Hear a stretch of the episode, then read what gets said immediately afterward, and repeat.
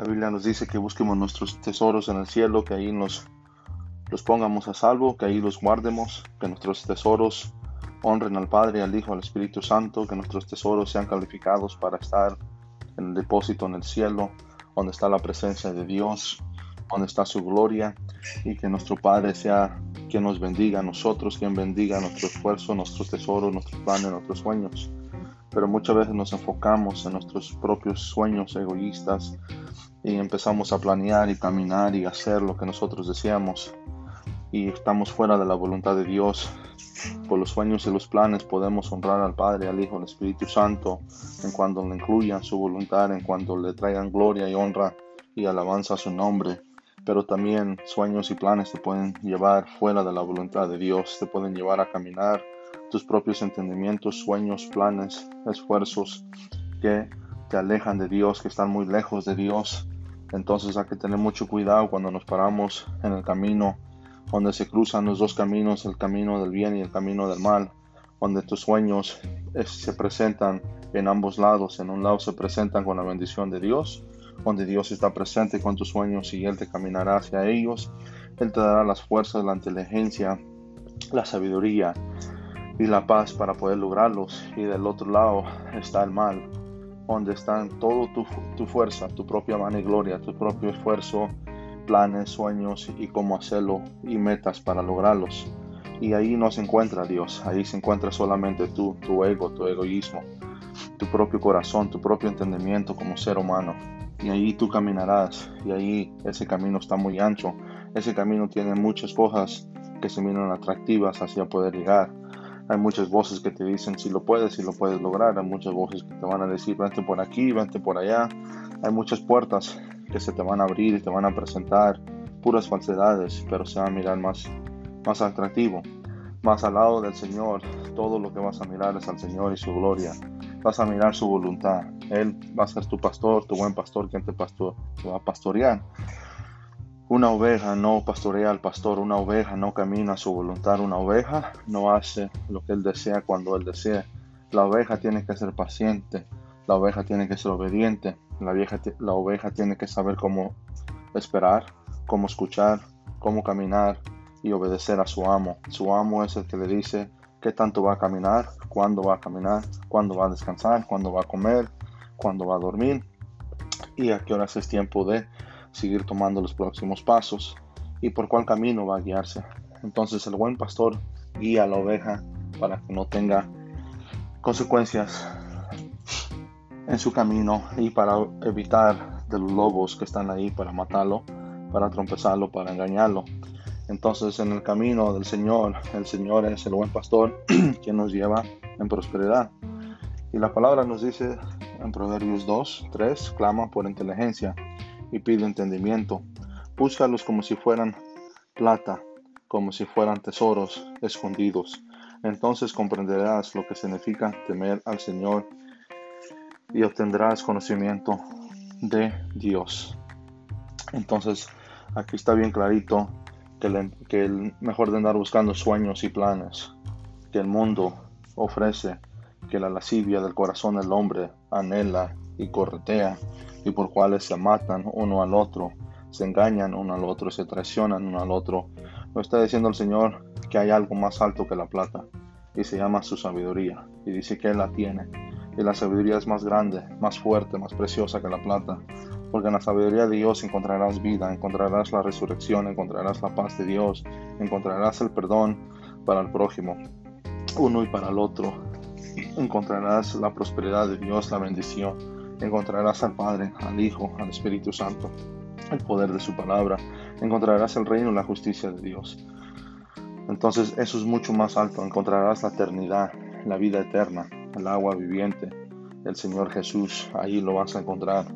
Más en el camino del ser humano que correta la plata, ahí no hay sabiduría de Dios, no hay inteligencia de Dios, porque ahí está buscando a un Dios que se llama plata, y el Dios que se llama plata lo está atrayendo con sus brillos, con sus lujos y con sus posibilidades de todo lo que puede comprar al valor que valga.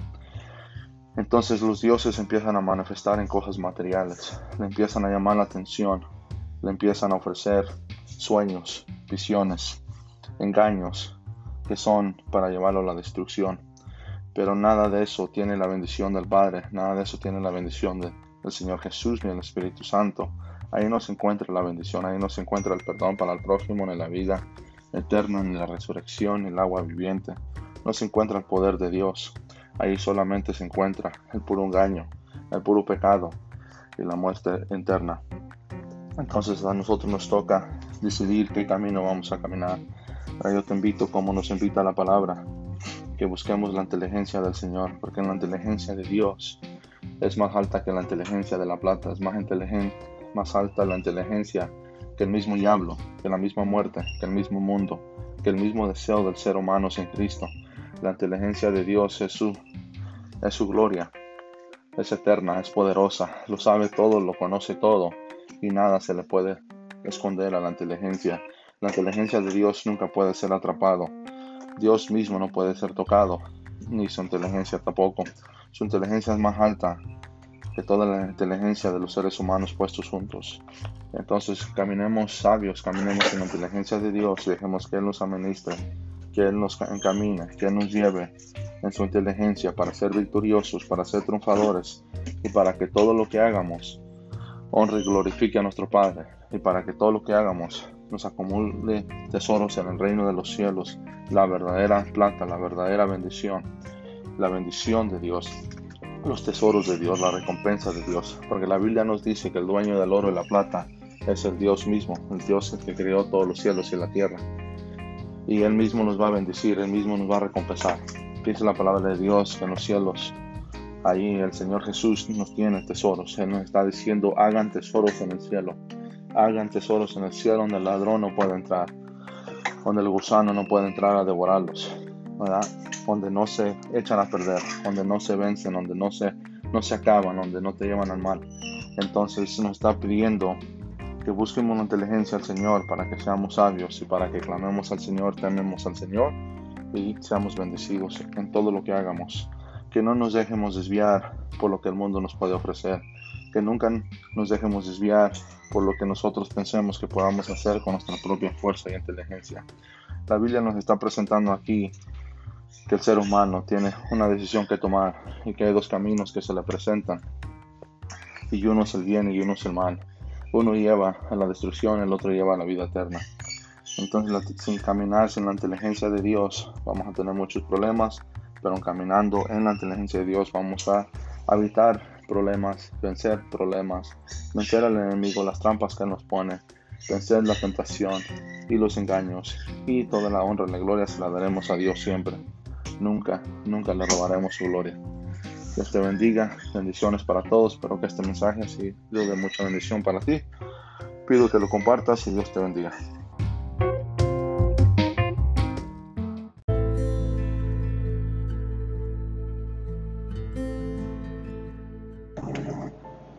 How you doing? How you doing today? Hope everything's going good for you. I want to talk to you about disappointments. Disappointments in life. But I want to focus the disappointment in yourself and who you are. See, there's fellas out there that are disappointed in the world, disappointed in loved ones, friends, disappointed in the ways, the way life is going for them but there's another type of person that's living in the same world under all these different categories of disappointment I just named. But they're not disappointed at those areas. They're disappointed at themselves. At themselves. And this is really hard to detect because it has to do with yourself. You see, it's easy to look around you and point fingers it's easy to look around the situations that you're facing and look for the reasons or excuses of why stuff is not working out for you. It's easy to detect the motives, easy to detect what could be the problem. It's easy to assume what the problem is when you're looking outward, forward, what's in front of you, what's around you. That's simple to detect. But the hardest thing is to close your eyes, to close your ears, and stop pointing fingers towards the outside, the outer world, and turn that finger around and point it at yourself. And the reason I say close your eyes and close your ears is because the problem is you. You're the problem. You're the one carrying the problem. You're the one feeding the problem. And the problem is growing. And the problem has bypassed you, bypassed your sight, your hearing. It has snuck in and it has grown roots and it has confused you and it has hurted your life. It has messed with the rhythm of your life. It has destructed what was a peaceful and enjoyable life now is a miserable life. Now it's full of pain. Now it's full of unrestful moments. You can't rest well. You can't sleep well. You can't think well. You can't enjoy life. You don't smile. You don't enjoy it. You're not thankful because you have another day of life. You're not thankful because you're you have a bed and you have a roof over your head. You have food. You have a job. You have a family. You have friends.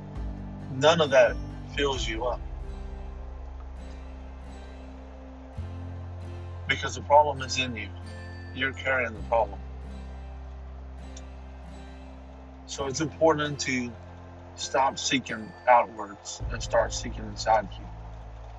It's time to be honest with yourself. It's time to be realistic with yourself. It's time to grab pen and paper and it's time to start writing. It's time to start being the detective with your own self. It's time to start investigating your own self and be honest with yourself. It's time to ask yourself where did you go wrong? Where did you make the wrong step, the wrong decision? When you find that question, that answer to that question, ask yourself was it that you were tricked, that you were fooled in, pulled in, pressured in to make the decision, or did you just simply make it because you thought it was the best idea, or because you just wanted to? And then, after you answer that question to yourself, ask yourself if you knew that decision was the wrong choice, was full of risk, of alarms, not to go in, not to enter, not to go that path. But you ignored all that purposely, didn't care about those signs, and you surrendered yourself to enter those paths. You see, life is full of directions. From every direction has a direction, has crossroads with directions, has signs that is given you a revelation that something is there or something is going to cross or something is going to manifest. See, life doesn't just have a one way, life has many ways. But every direction and every avenue has its own road signs. So, us as humans, we are responsible for seeking our direction in life. And we are responsible for analyzing the direction of the path or paths that are in front of us. And we are the responsible ones for the day of tomorrow if we find ourselves in peace, free, or, or in pain and enslaved to agony, to disappointments, to failure. You have the power to make that decision. It's your call what you want to do with your life. But so many people have made the wrong choices without giving a care about the results. They know it says there is dead end. They know the, the road sign says dead end, do not enter, hazard, poisonous, kill zone, and you still enter it. You see, if you're not honest with yourself, you're never going to get out of that situation. You can point fingers all you want, but that person that damaged you, that hurt you, that brought that painful moment to your life, you chose that person one day. One day you decided to talk to that person. One day you decided to make contact with the person. And one day you decided to ask the person out. And one day you decided to ask that person to marry you. And one day you decided to have family with that person and to build a future together. You made that choice. That was your choice. But there were loved ones there were friends, there were people, and there was history.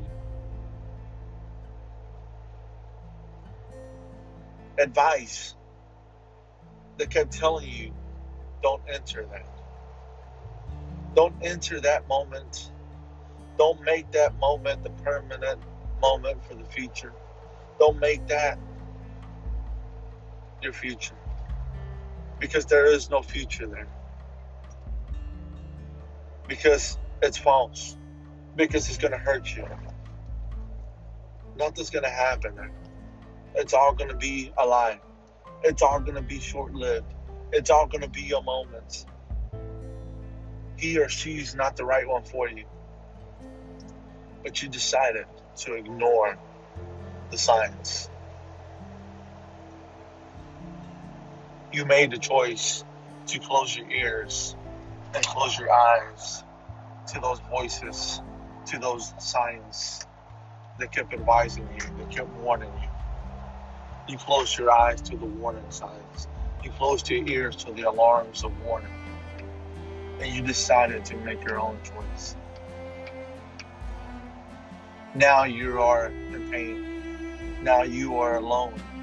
Now you are filled and full of shame you feel played. You feel fooled. You feel betrayed. You feel worthless. You feel sick. You feel like puking. You feel embarrassed. You're disappointed.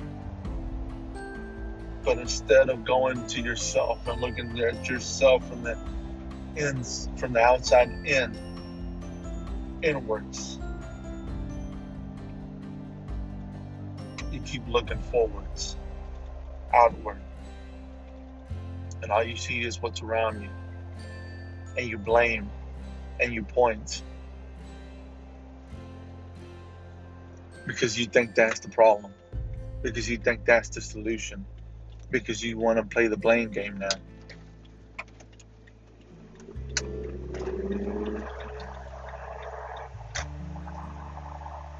But the reality is, as long as you keep doing that, you're fooling yourselves.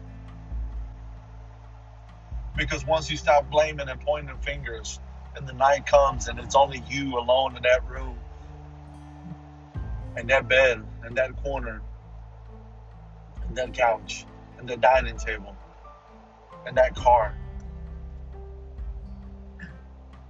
you're going to feel shameful again. You're going to feel disappointed again. The pain is going to return. Why? Because you keep pointing towards the outside. You keep blaming the outside. You keep blaming all those around you and all that's happening around you. Because the problem is not outwards, it's inwards. It's you. You made that mistake. You made that choice. You failed yourself. You failed you. Until you don't realize that you failed you and forgive yourself and accept that you failed and made a mistake and realize that all the fault is yours. And forgive yourself. And heal yourself. And forgiving yourself. And accepting that you made a mistake. And accepted that you decided to ignore the warning signs and you made that choice in life. Until you, my friend, do not forgive yourself, your conscience will be loaded with shamefulness. You will not be released. See, the Bible says Jesus has forgiven all our sins. Forgiven all our sins. He shows us to forgive ourselves as well, to forgive our failures. If sin was not a killing machine, Jesus came down to earth and died. But he died for you and for me so we can be released of our sins and not feel shameful for them. But for the Bible says that we must surrender our lives to Christ and confess our sins. What is sin? Sin is failure. To walk, to live, to honor God and holiness and perfection and righteousness in all we do and think.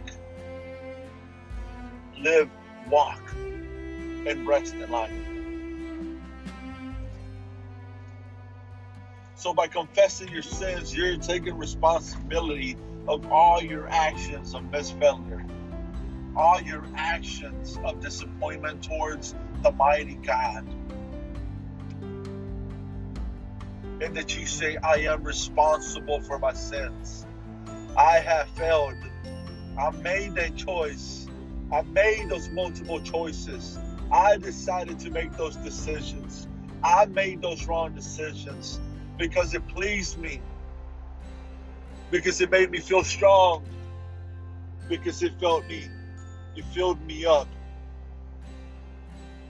with pride, because it made me look good among my friends because he made me feel powerful among the weak. Whatever the motive was of that decision at that moment, when you confess your sins, you realize I messed up. I am the cause of all my own sins. I am the cause of my pains.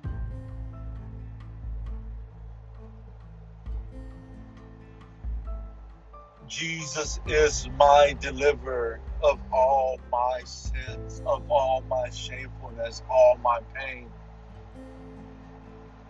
But to come to Jesus, you must accept your mistakes, your wrong decisions, choices, motivations, inspirations, leadership that was a fraud you must accept that you are wrong, that you made a mistake, that it is not no other person's fault but yours. You decided that day, that moment to make that choice. You decided to make the wrong decision. You decided to pull hundreds of people down with you on that path of destruction. You decided to take your family to take your home, your marriage to destruction.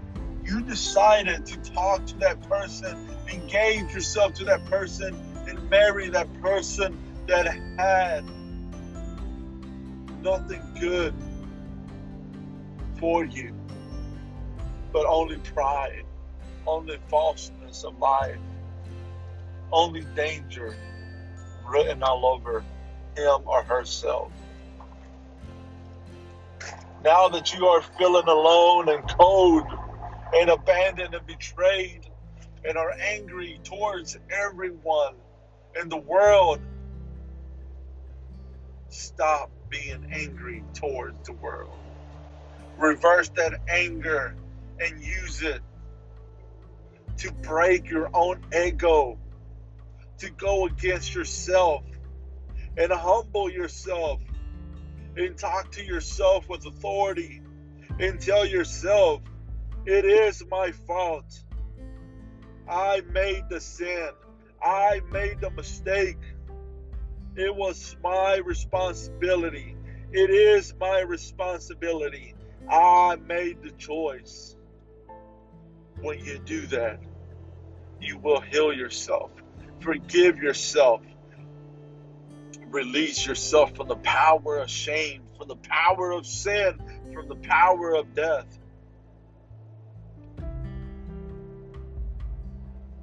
You will grasp your life. You will take control of your life.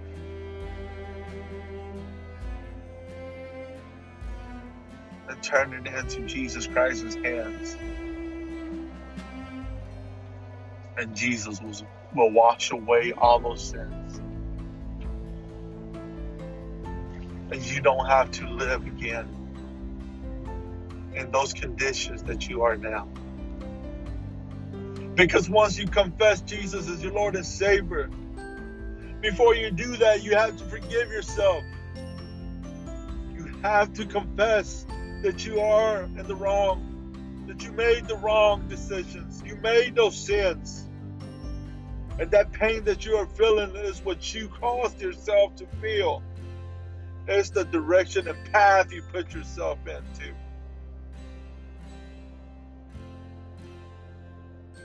Jesus will heal you. Jesus will make that go away in a second, in a closing and an opening of an eye, in a blink of an eye. Jesus will heal you.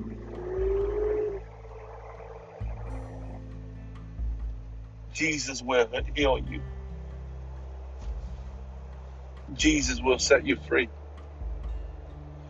Jesus accepts you. Because we have a Lord and Savior, Jesus Christ, who came to earth to die and raise on the third day to shed his life, his blood for you and for me. For people who have made mistakes, who have made the worst mistakes over the worst mistakes who have decided to walk the paths of death and pain and destruction. Jesus has came to the dark world to shine light of life and resurrection through the forgiveness of sin through the salvation of Christ Jesus. You qualify, my friend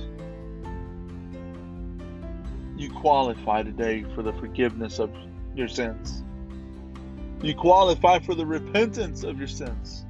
You qualify for the salvation and forgiveness and the new start in Jesus Christ. You qualify for the love of Jesus Christ. You qualify for the multiple hugs of Jesus Christ. You qualify for the love and grace and mercy of Jesus Christ. You qualify to be risen by the Holy Spirit out of your sins. You qualify for the blood of the Lamb to wash you clean and make you a new person. You qualify to be released from all the chains of your wrong decisions and choices and sins through the blood of Jesus Christ. The King and Lord Jesus says, Yes, He accepts you, He forgives you, he sets you free. He knows you by name. He came to the world before you were born. He came to set the path of your salvation, of your forgiveness, your escape from your failures. He has made the path for you. And the key is in your confession, in your heart. Do you accept Jesus as your Lord and Savior? Do you accept the Lord Jesus as your Lord and Savior? Your King, your all. Do you believe that God sent Jesus to die on the cross and that he rose on the third day? If you do, if you confess that the Lord Jesus is your Lord and Savior, and you believe it in your heart, the Bible says you are saved, you are forgiven, you are a new creation in Jesus Christ. The old man, the old person, the old woman has passed away with all the defections of that life, and everything is made new, new. That your sins are forgiven forever. You have a new beginning, a new start. And if you make a mistake again, He is there to give you all the new starts you need as long as you are willing to hear Him, follow Him, and let Him bless you, sustain you, love you, take care of you, guide you.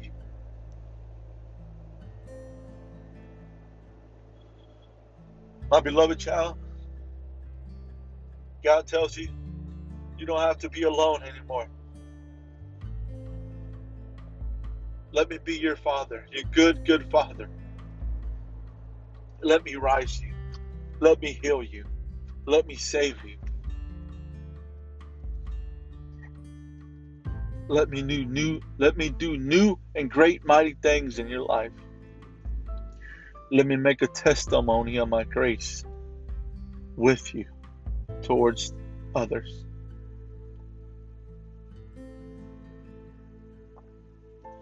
Come to Jesus and stop fighting the world and start looking towards the inside and accept your responsibility, your mistake, your pain that you caused yourself to be made. Accept it and stop blaming and stop looking for excuses. Stop looking for short moments of relief of those shameful moments, pains, by accusing all others of your problems and not picking up the responsibility yourself. It's time to be responsible, to mature up, to grow up, and let God save you. Let Jesus Christ free you, and let the Holy Spirit fill you and do wonderful, powerful things with you. Let God polish you. Let God make a diamond out of you. Let the world see you shine with the glory of God in you, shining from the inside out. Let the transformation of the resurrection of Jesus Christ empower you and bring yourself back alive in Jesus Christ. Let Jesus revive you. Let Jesus restore you. Let Jesus give you life. And start living life. But this time, really living life. In the kingdom of God and the riches and glory and blessings of God. My dear friend, you don't have to close up this year under this great oppression that you are feeling. It's time to let it go and let your new season begin. Because with Jesus Christ, it's not four seasons a year, it's one season of eternity and forever and ever. It doesn't matter what's going on here on earth. It doesn't matter how rough it gets. It doesn't matter who likes you, doesn't like you. God will always be faithful. He always will be with you. He will always be using you for His glory and you will always be a precious stone in his hand. And he will make you shine more and more. And he will always polish you. And he will always love you. And he will always be faithful. He will never hurt you. He will never abandon you. He will never fool you. He will never hurt you. He will never trick you. He will always be there.